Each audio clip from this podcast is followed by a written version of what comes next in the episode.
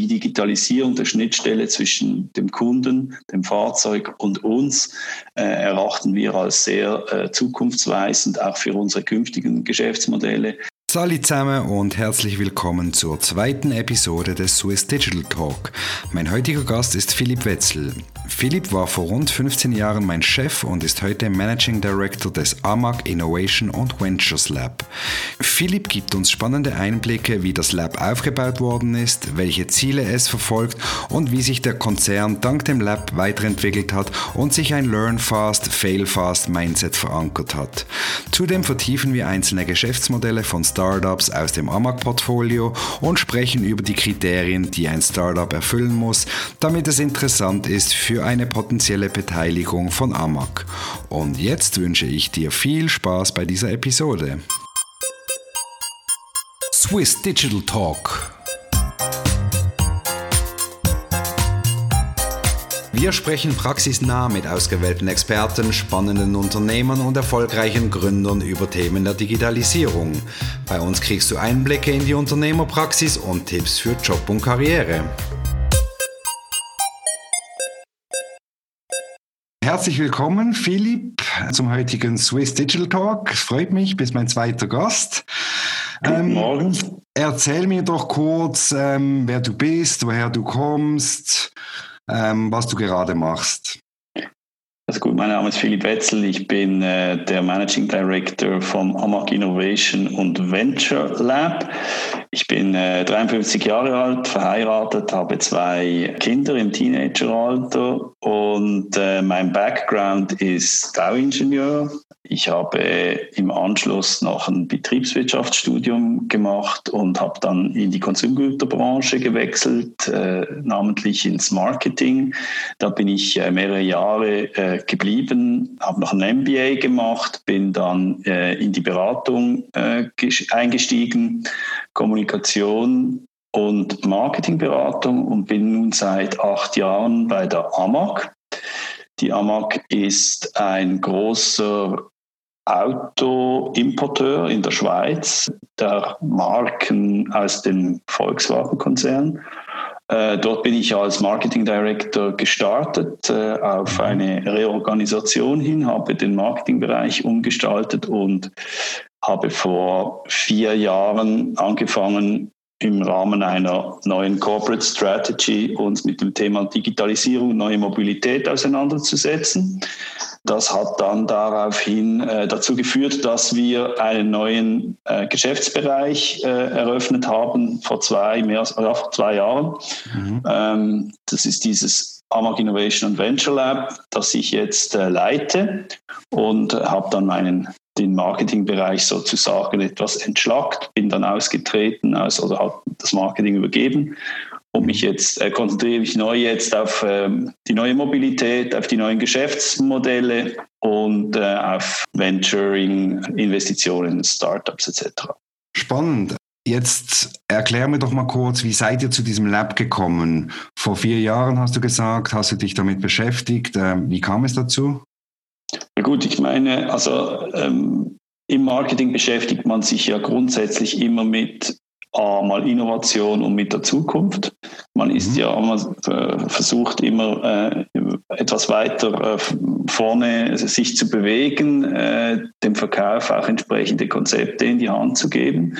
Und äh, wir hatten vor rund vier Jahren hatten wir so einen Geschäftsprozess gestartet in der Konzernleitung, ähm, wo ich dabei sein durfte und haben eine neue Unternehmensstrategie entwickelt. Und ähm, ich hatte dort schon bereits so mal die Fahne hochgehalten für äh, sagen wir mal, neue Mobilität, Überlegungen in diese Richtung, durfte dann ähm, mit einem Team auch die Strategie entwickeln, einerseits digital und auf der anderen Seite auch neue Mobilität. Äh, das hat mir sehr äh, viel Spaß gemacht. Ähm, bin dann auch crossfunktional mit sehr vielen interessanten Leuten aus unserem Konzern. Wir sind ja inzwischen gegen 7000 Leute hier in der Schweiz in verschiedenen Business Units äh, organisiert äh, zusammengekommen und konnte da die, die eine oder andere Person auch begeistern. Einerseits aus dem bestehenden Team, andererseits auch aus den anderen Business Units. und ähm, sind dann übereingekommen, dass wir äh, sagen wir, die disruptiven Themen vom Tagesgeschäft oder von den großen Business Units entkoppeln und deswegen haben wir dieses Lab gegründet, haben es auch lokal vom Konzern weggenommen, äh, sind äh, in Zürich in die City gegangen, äh, Zürich West, ähm, ein boomender Be sagen wir mal, Bezirk, wo viele Startups auch angesiedelt sind, sind dort jetzt in einem Coworking Space, äh, Westhive nennt sich das, mhm. ähm, äh, und äh, haben uns da etwas anders in, sagen wir, mit anderen Themen auch auseinandergesetzt. Ich selber darf natürlich noch die Schnittstelle zum Konzern machen und ist auch wichtig, dass man da nicht total losgelöst äh, agiert. Ja, so viel vielleicht zu dem. Gut, eben, du hast gesagt, vor vier Jahren kam mal äh, die Idee und dann vor zwei Jahren habt ihr äh, dieses Lab quasi aufgemacht. Also es ist ja ein Prozess, ein längerer Prozess, der da vonstatten geht, bis man dann so ein, ein entkoppeltes Lab auch als Konzern gründet. Ja, das ist ähm, richtig, ja. Also wir haben ja. da auch unsere, unsere Learnings äh, gemacht. Äh, es ist auch nicht alles von Anfang an gleich äh, reibungsfrei gelaufen. Also wir haben ja. uns da auch mit der IT ein wenig äh, mal, ge, äh, wie soll ich sagen, ähm, äh, gezofft, ähm, wo es darum gegangen ist, ähm, wer jetzt den Vorrang haben soll äh, im Thema Innovation, digital. Ähm, ich denke, das ist etwas, was man in vielen verschiedenen Unternehmen auch sieht. Äh, äh, die IT, die natürlich auch gehalten ist, äh, einerseits die, die Systeme stabil und sicher zu halten, auf der anderen Seite, sage ich mal, jede Schnittstelle auch eine potenzielle Gefahr darstellt. Wir konnten uns dahingehend eigentlich finden, dass wir Digitalisierung oder Transformation nicht äh, entkoppeln wollten, was wir ursprünglich auch vorhatten äh, und ein äh, dezidiertes Team dafür äh, zuständig ist, sondern wir haben das dann eigentlich wieder zurückgeführt und haben äh, definiert, dass jeder Business Unit für die Transformation, also sprich den nächsten Schritt, die Digitalisierung äh, des, des, des, des, Kerngeschäftes, selber verantwortlich ist. Also sprich äh, eigene, eigene Ziele, Prioritäten, das ist wichtig, dann weiter eigene Mittel und vor allem eigene Ressourcen einsetzen, damit schlussendlich das Ganze auch äh, funktioniert. Jetzt, das Lab heißt ja, das ist ein Innovation und Venture Lab. Erklär mir doch mal kurz bitte um den Zuhörern das Ziel dieses Labs. Was macht ihr da genau? Also gut, wir einerseits äh, scouten wir äh, Ideen und äh, Initiativen und dazugehörende Startups, wo wir kooperieren können. Das ist ein Teil. Grundsätzlich geht es darum, dass wir eigenständige neue Geschäftsmodelle im Raum der neuen Mobilität entwickeln, testen und uns zum Teil dann auch beteiligen, investieren, übernehmen und so weiter und so fort.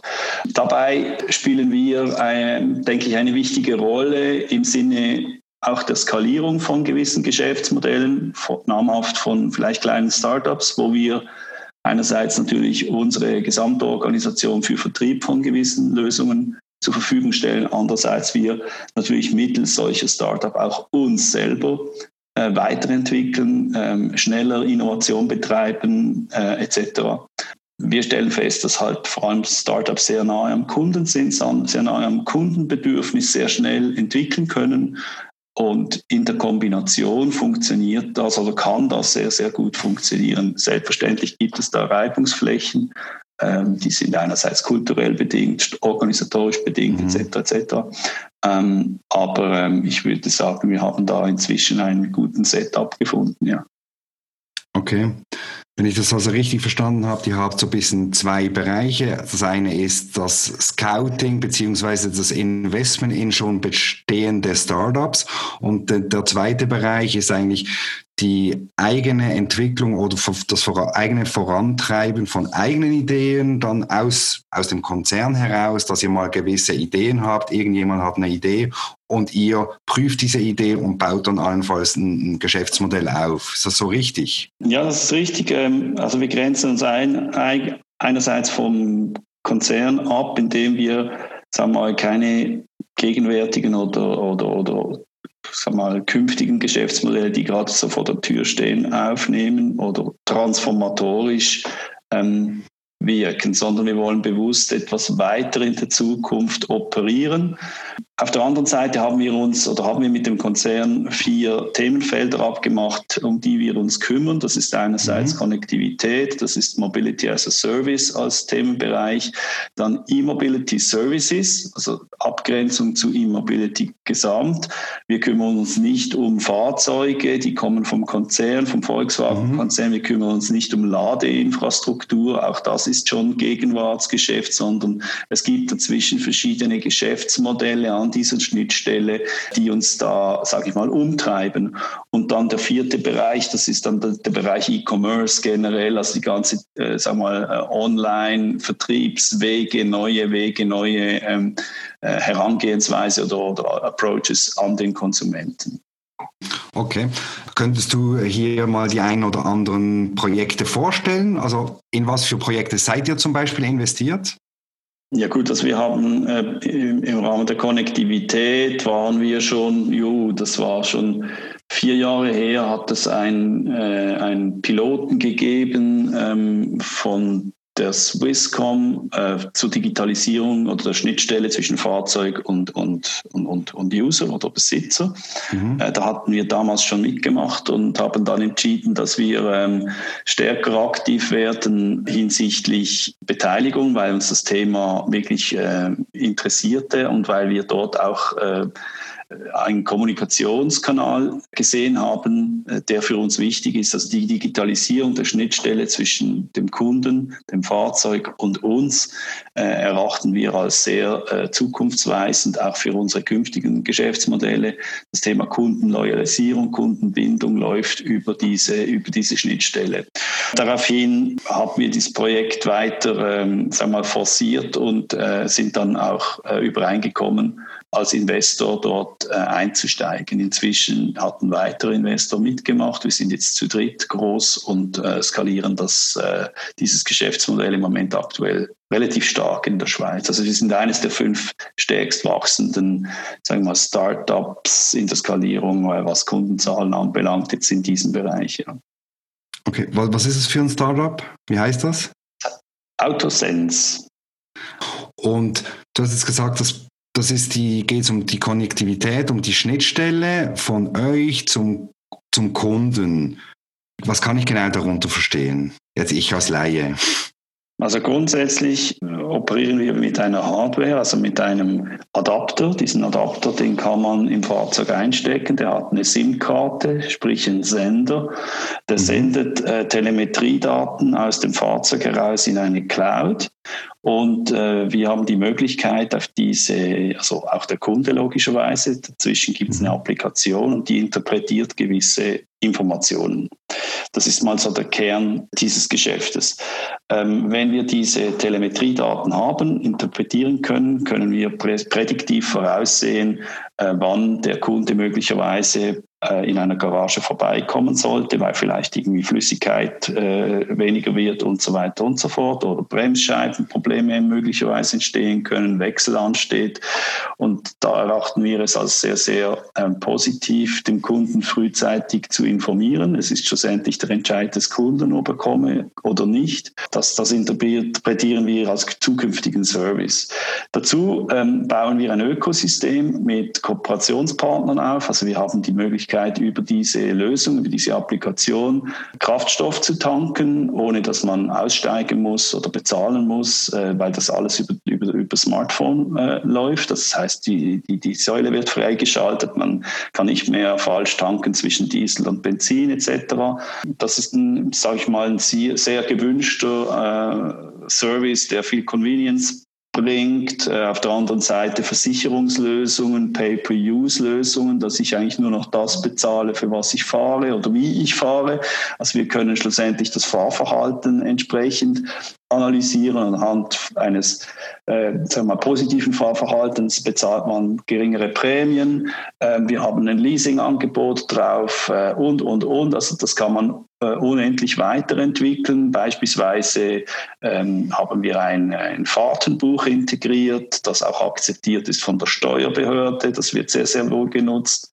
Und äh, wenn man das so marketingmäßig weiterentwickeln will, dann gibt es natürlich auch die die Kommunikationsmöglichkeit, äh, den Fahrer den, äh, darauf hinzuweisen, dass er vielleicht jetzt noch, ich weiß nicht, 30 Kilometer Kraftstoff hat, äh, bei der nächsten Tankstelle vorbeikommen kann, ihm auch einen Gutschein ausspielen kann, wo er vielleicht noch einen günstigen Kaffee kriegt, etc. etc. Also all diese, sage ich mal, weit entwickelten Marketingmöglichkeiten, die bereits schon bestehen.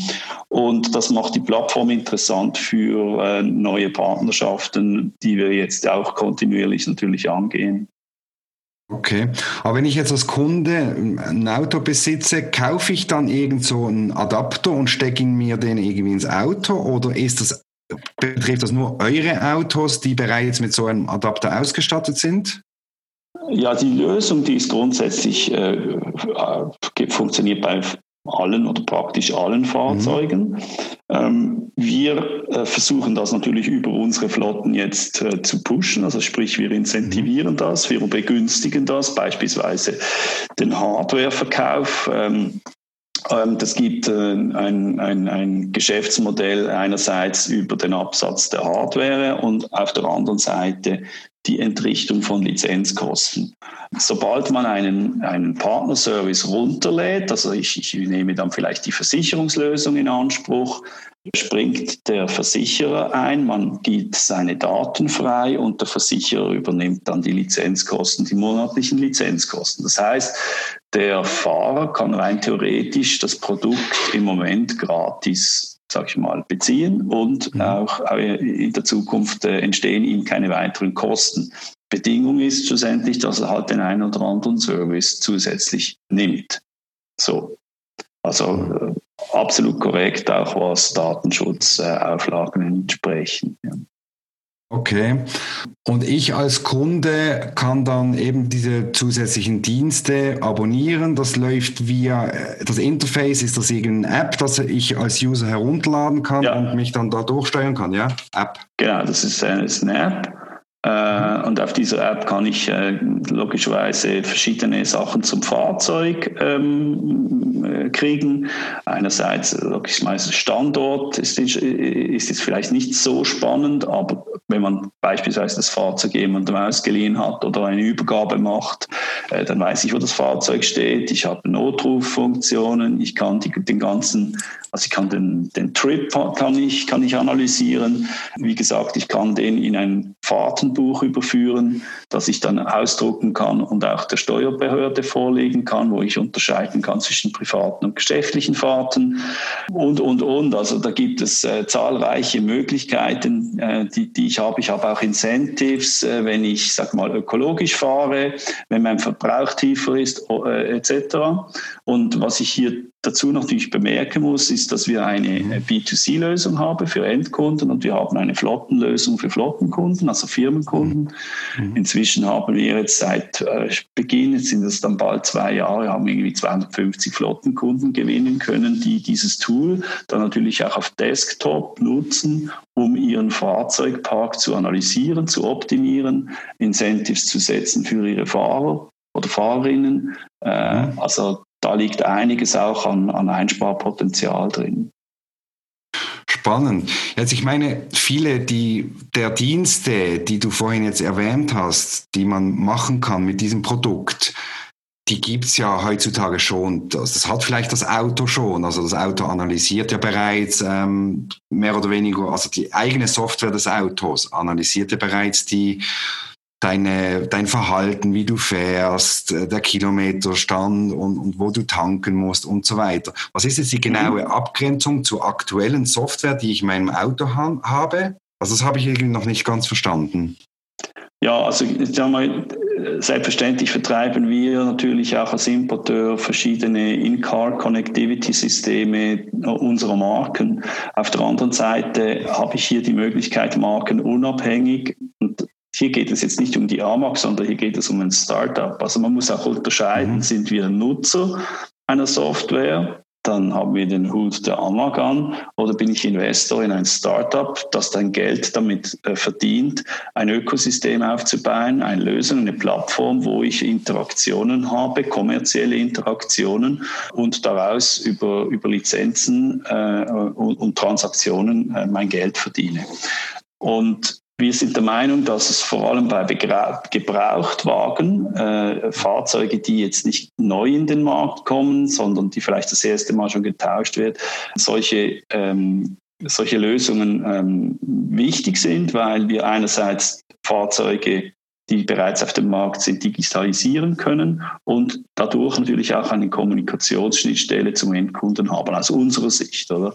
Der Kunde hat auf der anderen Seite den Benefit, dass er, wie gesagt, erleichterte Ladelösungen, erleichterte Tanklösungen, erleichterte Versicherungsabwicklung, erleichterte Verlängerung vielleicht eines Leasings, ähm, ähm, vielleicht, was haben wir noch? Also, äh, wie gesagt, äh, auch kommerziell beispielsweise äh, Shop-Konzepte, wenn man dann wieder an, an Tankstellen denkt, wie ich es vorher ausgeführt hatte, mit Kaffee oder sonstigen ähm, Benefits, Sandwiches etc. Ähm, also das kann man natürlich unendlich weiter skalieren. Die äh, Geschäftsmodelle, die, die aufgehen können, das Plattform-Business, äh, selbstverständlich mit all seinen äh, Herausforderungen und Tücken. Also das, das war Autosense, das war dieses Startup. Ähm, ja. Was, was gibt es weitere Startups, wo ihr investiert seid? Ja gut, also was, was, was, was im Moment gerade läuft, das habe ja ausgeführt, dass wir uns einerseits beteiligen, auf der anderen Seite also ja. entwickeln ja zum Teil selber, äh, sind wir gerade äh, in, mitten in der, im, im Rollout, äh, Ende Pilot, äh, Skalierung, Start von äh, Clyde. Clyde, mhm. äh, sag ich mal, ein Kunstbegriff, äh, zusammengesetzt aus Click and Ride. Also mhm. es ist ein Abo-Modell, ein Car-Subscription-Modell, wo ich mir ein Fahrzeug ähm, sag mal, Langzeit mieten kann. Sprich, es ist kein Carsharing auf Stunden- oder Minutenbasis äh, und es ist auch kein Car-Rental auf, sag ich mal, Tagesbasis, sondern ähm, es liegt irgendwo zwischen Leasing und Car Rental, aber ähm, one size fits all, also sprich, ähm, es ist ein Geschäftsmodell, äh, wo ich ähm, mit vier Klicks mich durch äh, die Seite durchnavigieren kann oder, oder äh, mobile und mir ein Auto mieten kann, das mir in drei Tagen übergeben wird, eingelöst ist auf meinen Namen, versichert ist und dass ich dann nach Lust und Laune nach einem oder nach drei Monaten wieder zurückgeben kann, wenn es mich ähm, motiviert, wenn ich äh, Gefallen gefunden habe, kann ich das Fahrzeug auch kaufen, wenn ich Lust habe. Also eine totale Flexibilisierung des Fahrens. Und ähm, wir sehen halt einfach, dass solche Geschäftsmodelle auch in anderen Branchen ähm, sehr stark ähm, im Kommen sind und von den Kunden gewünscht werden. Und es ist natürlich die Herausforderung, wie man sowas aufbaut und schlussendlich finanzieren kann. Ähm, ich denke, attraktiv ist es allen, allenweilen, weil man einfach sehr, sehr schnell zu seinem Fahrzeug kommt. Mhm. Also ein Abo-Modell, wo ich flexibel eigentlich ähm, ja, das Auto nach meinem Bedürfnis mieten kann, wenn ich das gebrauche und auch ich, unterschiedliche genau. Modelle. Also wir sehen da natürlich äh, Leute, die, äh, nehmen wir jetzt Corona, die sind zum Teil zurückgekommen in die Schweiz äh, mhm. zu ihren Familien, ähm, vielleicht für zwei, drei Monate, vielleicht für länger. Dann gehen sie wieder zurück, sei es nach Amerika oder so. Äh, die brauchen Mobilität und mhm. die, die mieten sich dann bei uns ein Fahrzeug für drei Monate. Andere bei denen verändert sich zum Teil das Bedürfnis. Die, die, die sagen, im Sommer brauche ich kein Fahrzeug, im Winter hätte ich gern vier mal vier, weil da gehe ich Skilaufen, da möchte ich was einpacken oder Familie wächst oder ähm, etc.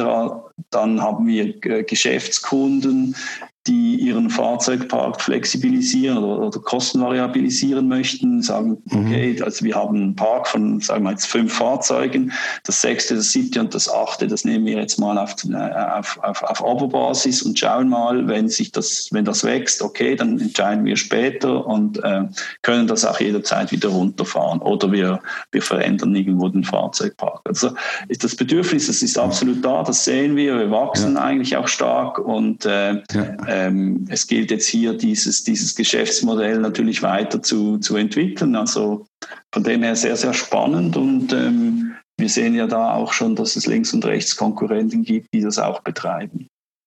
Okay, das heißt, ja, der Markt ist da, das Bedürfnis ist offensichtlich da.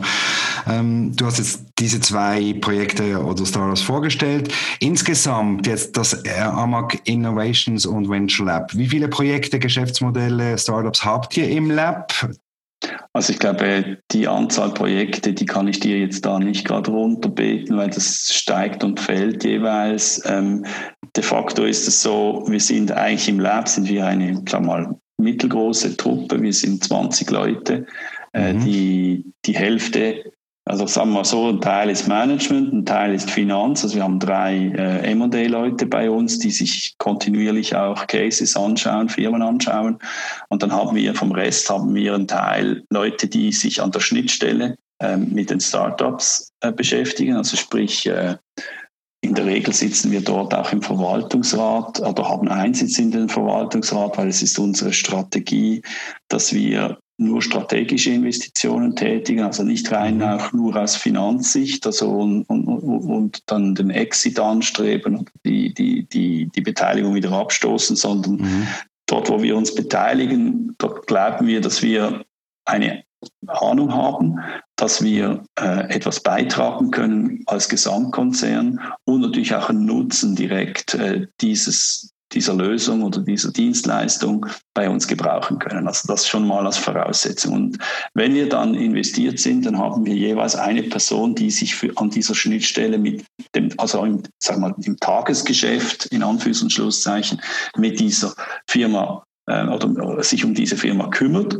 Und ähm, weil da gibt es immer wieder unzählige Herausforderungen, Fragen äh, Richtung Fahrzeuge, Richtung äh, Ressourcen, Richtung weiß nicht was. Das hat sich eigentlich äh, gut angelassen und kann auch sein, dass ein, sag ich mal, ein Venture Manager auch zwei ähm, Beteiligung betreut. Und dann haben wir das Entwicklungsteam und das Entwicklerteam, das ist, ja, sage ich mal, sind auch irgendwie fünf, sechs Leute, das war jetzt natürlich sehr, sehr stark mit der Entwicklung von Clyde und dem Rollout von mhm. Clyde beschäftigt. Und dies ziehen wir jetzt kontinuierlich wieder zurück und besetzen Clyde mit neuen, ich sag mal, externen Leuten und wachsen so als Ganzes natürlich, aber versuchen eigentlich das, das, das Labor eigentlich plus minus auf der auf der Größe von 20 Personen plus minus zu, zu belassen, mal mehr, mal weniger.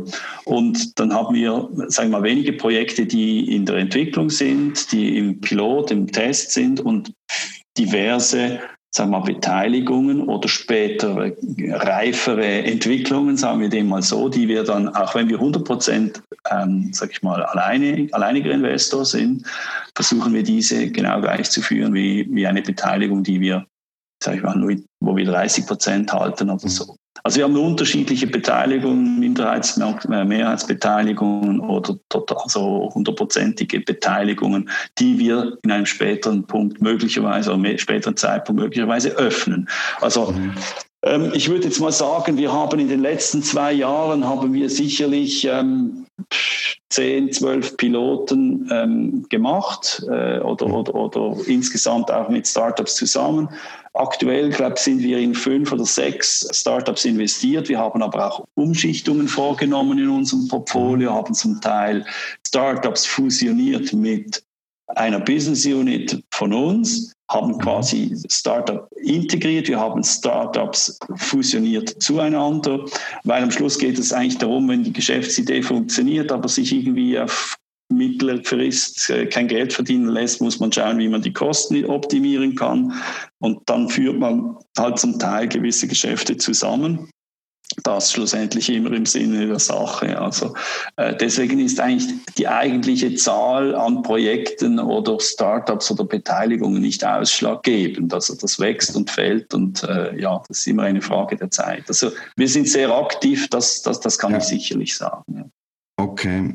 Ist wahrscheinlich auch nicht gerade jedes Projekt ein Erfolg, gehe ich jetzt mal davon aus. Oh nein, also das ist, das ist absolut richtig. Also äh, wir, unsere Aufgabe ist ja auch äh, äh, Learn fast, fail fast, also mhm. sprich genau. äh, möglichst schnell auch äh, Piloten zu haben, zum Teil besteht es dann auch aus einer Frontend-Lösung. Im Backend, also hinten dran, besteht nichts. Also sind manuelle Prozesse.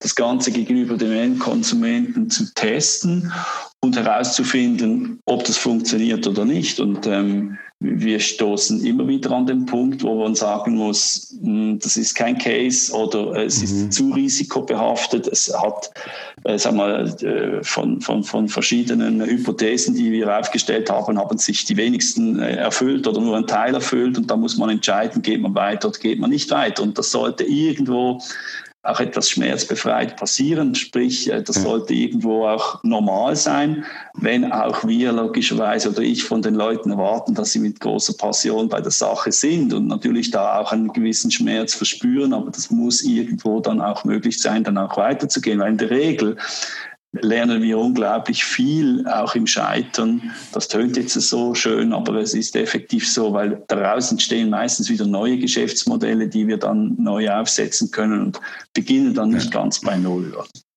Ja. ja, du hast angesprochen, ähm, Learn fast, fail fast, typische Startup-Mentalität. Du hast jetzt, äh, du kommst aus Konzernen ursprünglich von deiner Karriere her. Du hast äh, große Konzernerfahrung bewegst dich jetzt aber im Startup-Umfeld, also auch, du bist ja auch die Schnittstelle zum Konzern. Wie, wo siehst du jetzt die größten Unterschiede jetzt von der Startup-Welt zur Konzernwelt? Puh, also, also äh, erstens mal wie ich habe es vorhin auch schon angetönt. Also Startups in der Regel sind sehr nahe an einem Kundenbedürfnis dran. Also die Motivation, was zu entdecken, was eine Lösung sein könnte, äh, die, die baut irgendwo aus einem, ein, einem Kundenbedürfnis oder basiert auf der Beobachtung ähm, eines eines Ablaufs, der vielleicht nicht, äh, der, der, der improvisiert äh, wirken mag und sagt, ah, hier fehlt eine Lösung oder äh, das müsste man machen oder das müsste man haben. Und da, da ist immer viel, viel Herzblut dabei und, und da wird auch relativ schnell äh, kommt man da auf, auf eine Lösung mit, vieler, mit hoher Dynamik etc. etc. Ähm, das ist etwas, was den Konzernen etwas abgeht, weil dort wird sehr viel über Governance-Prozesse, Steuerungsausschüsse etc. etc äh, was es alles braucht. Ich will das auch gar nicht werten, ähm, zum Teil verlangsamt. Das mag auch richtig und wichtig sein bei größeren Vorhaben, wenn es darum geht, Sachen mal einfach auszutesten, zu schauen, ob das am Markt Bestand hält etc., ähm, ist man da in der Regel halt einfach sehr, sehr träge unterwegs. Also wenn man irgendwie zwei Jahre entwickelt und dann rausgeht und feststellt, ah, ist vielleicht doch nicht so, oder ob man sage ich mal, acht Wochen entwickelt, rausgeht äh, und dann kontinuierlich auch sein Produkt weiterentwickelt. Das ist eine andere, andere Herangehensweise. Auf der anderen Seite haben wir festgestellt, dass ähm, äh, Startups zum Teil bei der Skalierung anstehen, dass sie sehr, sehr gut sind im Entwickeln, sehr nahe beim Kunden sind, aber wie dann die Lösung schlussendlich in den Markt getragen werden kann, wie, wie von, äh, sag ich mal, äh, fünf Kunden auf 500 Kunden äh, skaliert werden kann, da gibt es natürlich super äh, Synergiepotenzial. Mhm. Also wir haben das eigentlich alles auch durchgemacht bei Autosense und das hat uns auch geholfen, unsere, unseren Vertrieb zu digitalisieren. Man stelle sich vor, man kommt an eine, eine Serviceannahme und ähm, sag mal, die, die Fahrzeuge, die werden ja immer wie digitaler, aber ich muss dann auf einmal dort ein digitales Produkt verkaufen, erklären, die Leute onboarden, aufschalten, App runterladen, äh, vernetzen etc. etc. Also das sind Herausforderungen, die sind nicht ganz, sagen wir mal, trivial, weil die Leute das ja nicht mhm. von eh und je her gemacht haben oder vielleicht ähm, gewisse haben die Affinität dazu, gewisse nicht. Bekannt ist ja, dass es äh, bei den Startups auch eher flache Anlaufkurven gibt, die dann schlussendlich auch steigen sollten. Ähm, und wir haben das auch äh, erlebt beim Vertrieb. Äh, dieser, dieser Adapter, dass wir halt am Anfang halt sehr stark auch investieren mussten in Schulung und es eine gewisse Zeit braucht, bis ein digitales Produkt auch angenommen wird, ähm, die, die Kompetenz entwickelt äh, wird und dann auch vertrieben werden kann. Aber es hat uns geholfen, unseren Vertrieb zu digitalisieren. Ähm, heute vertreiben wir einfacher digitale Produkte, als das noch vor ein bis zwei Jahren der Fall war. Ähm, insofern, ja, es gibt natürlich dann immer in der Schnittstelle gibt es Konflikte ähm, und sagen wir, da stehe ich mit dem Team ein mhm. wenig dazwischen. Äh, du hast es angesprochen, also Startup-Mentalität auf der einen Seite, Konzernkenntnis. Ich glaube, Kommunikation ist das A und O. Also viel kommunizieren, sich viel mit den Leuten austauschen, äh, zu, sich zusammenzusetzen, ähm, sei es digital oder physisch, Konflikte anzugehen, zu lösen, proaktiv viel kommunizieren, das, das hilft schlussendlich. Und ja, das ist halt manchmal drei Schritte vor, zwei Schritte zurück. Aber ja. wenn man dann zurückblickt, muss man sagen, ja, man konnte einiges oder vieles bewegen. Ja, hört sich mega spannend an. Also insbesondere auch eben, dass jetzt auch durch dieses Lab der Konzern jetzt auch profitieren kann und natürlich sich weiterentwickeln kann, vielleicht agiler wird hier und da. Und du hast gesagt, ihr konntet den Vertrieb bereits verbessern oder dass, dass, dass sie jetzt mit digitalen Produkten umgehen können. Was, was rätst du jetzt? Ich meine, da gibt es noch Konzerne, die sind noch nicht so weit wie ihr jetzt und haben noch nicht so Labs.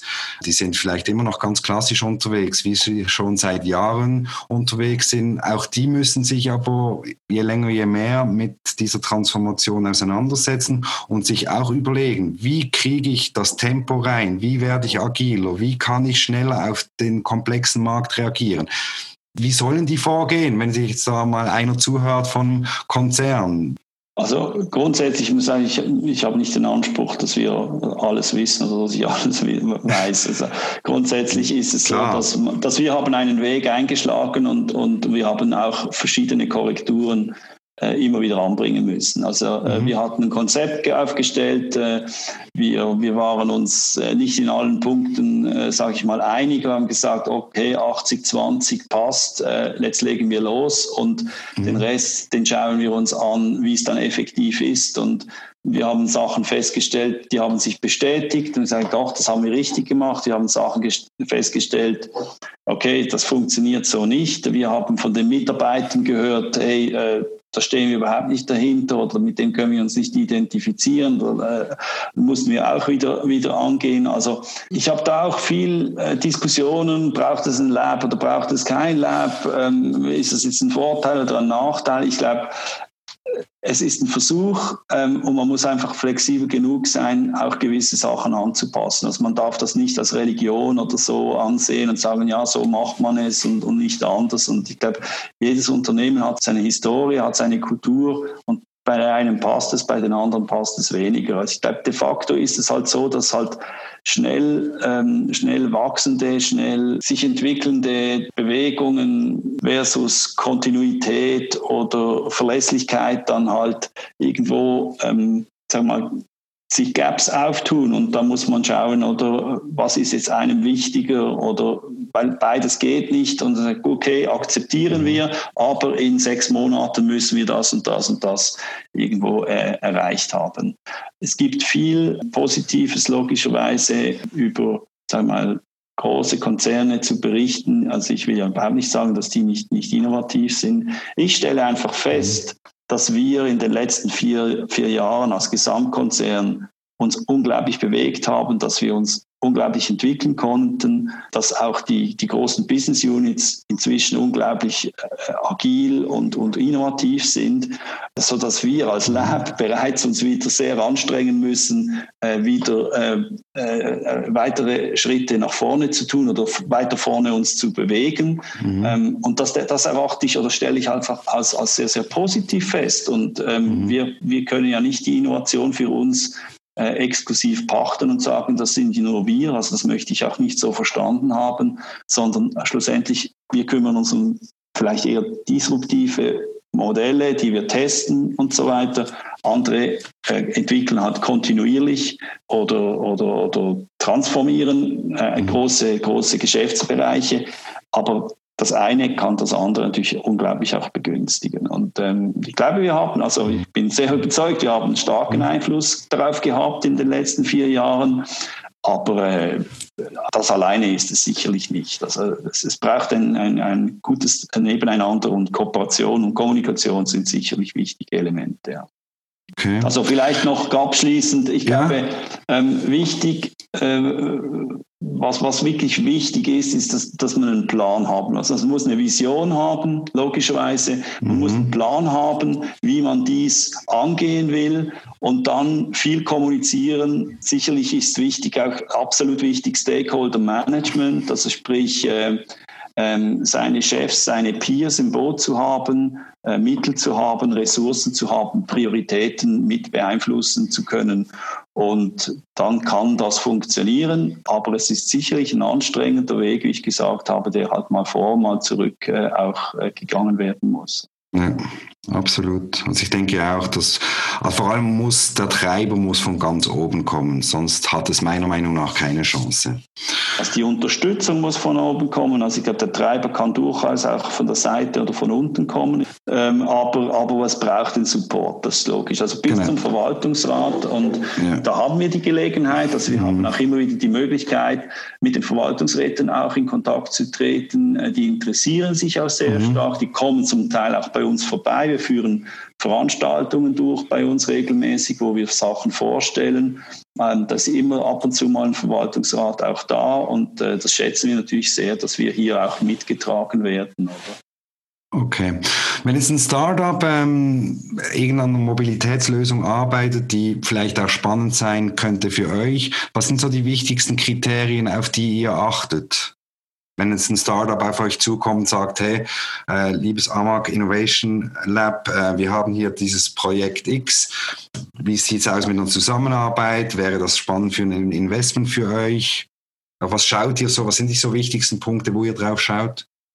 Also einerseits die vier Themenfelder, die sind für uns ein, sag ich mal, so ein Gatekeeper. Wir haben so Gates, mhm. die wir anschauen. Dann äh, wir sind als Amag nur im Schweizer Markt tätig, also sprich, wir brauchen Lösungen für den Schweizer Markt. Ähm, mhm. Wir sind aber nicht abgeneigt, also wir haben auch Beteiligungen von in ausländische Startups, die aber dann uns Lösungen für den Schweizer Markt offerieren. Zum Teil strukturiert man dann halt vielleicht die, die, die Gesellschaft in, in eine Holding und wir fokussieren uns dann vielleicht auf den Schweizer Teil. Aber da gibt es Lösungen. Im Moment sind es alles Early-Stage-Investments, also sprich äh, ganz zu Beginn der Entwicklung sind wir dabei, wollen wir dabei sein. Ähm, wir sagen wir beanspruchten für uns dann auch meist, sage ich mal, einen Sitz im Verwaltungsrat, also äh, wo wir Einfluss nehmen können und das mit all seinen logischerweise auch Vorteilen, Vor- und Nachteilen, aber Vorteilen für uns und auch für das Startup. Das sind so, sagen wir mal, Kriterien ähm, und dann vertiefen wir das natürlich selbstverständlich. Also ich meine, das Ticket muss natürlich auch irgendwo in einem im Rahmen sein, also die Bewertung, äh, dass, dass das bei uns reinpasst. Wir müssen mit der, mit der, mit der Bewertung auch happy sein und da hat sich ja jetzt vor allem in den letzten Wochen einiges wieder zur Normalität korrigiert. Jetzt, wenn sich, äh, wo kann man sich melden bei euch? Ich habe gesehen, ihr seid im Internet ja gar nicht wirklich präsent. Also wenn man da recherchiert, ich habe euch nicht gefunden ich weiß nicht, was, der, was die Idee dahinter ist, also was der Grund ist. Ihr seid auch nicht irgendwie großartig erwähnt auf der Amax-Seite. Es gibt zwar Links zu den einzelnen ähm, Startups, aber ihr habt keine eigene Seite, wo man sieht, hey, das seid ihr, das Lab, das macht ihr, das sind eure Projekte, das sind die Menschen dahinter. Das, sowas gibt es nicht, oder? Wo kann man sich denn melden? Also grundsätzlich ist das Ganze im Moment under construction. Äh, wir sind daran, die, die AMAC, ähm, also die Adresse, die Adressenwelt auch neu äh, aufzusetzen. Also wir haben die mhm. AMAC-Adresse äh, seit neuestem dem Handel zugewiesen. Der Handel betreibt darüber auch eine große Online-Sales-Plattform, also unter www.amag.ch. Und äh, parallel läuft ein Projekt, wo die ganze Gruppe neu aufgesetzt wird. Da werden auch wir unseren Bereich und unsere Seite kriegen. Ich muss so sagen, wir sind eigentlich äh, auch, äh, sag mal, lieber aktiv als passiv. Also sprich, wir gehen lieb gerne auf die, die Leute zu oder auf die, die, die Startups, äh, die uns interessieren. Also man findet uns selbstverständlich schon. Ähm, wir sind, äh, also in der AMAG kennt man uns und ähm, wir sind in, in Zürich äh, im Westhive an der Hartturmstraße und da kennt man uns auch und äh, wir sind auch bestens vernetzt. Ähm, also ich würde sagen, äh, es ist nicht so schwierig, ans, ans AMAG und Innovation Venture Lab zu gelangen, aber du hast recht, dass natürlich auf der, auf der wir mal, offiziellen Page der AMAG-Gruppe ja. das vielleicht etwas bescheiden daherkommt, ja. Gut, Philipp, also ich denke, gerade über das Thema Mobilität, ähm, Automobilherstellung und so weiter ist ein riesen spannendes Thema, das extrem im Wandel ist. Aktuell könnte man nach stundenlang äh, darüber sprechen. Ich denke, das Thema heute war ja dieses ähm, Innovation Lab von AMAG. Ähm, sehr spannende Insights äh, von dir. Ich danke dir ganz herzlich für diese Insights und für dieses Gespräch. Und Gerne. Ja, wünsche euch alles Gute weiterhin für die Zukunft. Viele spannende neue Projekte, viele spannende neue Dienstleistungen auch für die Kunden. Und ja, viel Erfolg. Vielen Dank. Wünsche ich dir auch mit deinem Projekt. Tschüss. Vielen Dank. Ciao, Philipp. Tschüss. Dankeschön vielmals. Vielen herzlichen Dank da draußen fürs Zuhören. Ich hoffe, die Episode hat euch gefallen. Gebt uns gerne eine Bewertung oder ein Feedback auf www.swissdigitaltalk.ch, was wir besser machen können oder über welche Themen wir einmal berichten sollen. Ich freue mich aufs nächste Mal und wünsche dir jetzt noch einen ganz schönen Tag. Swiss Digital Talk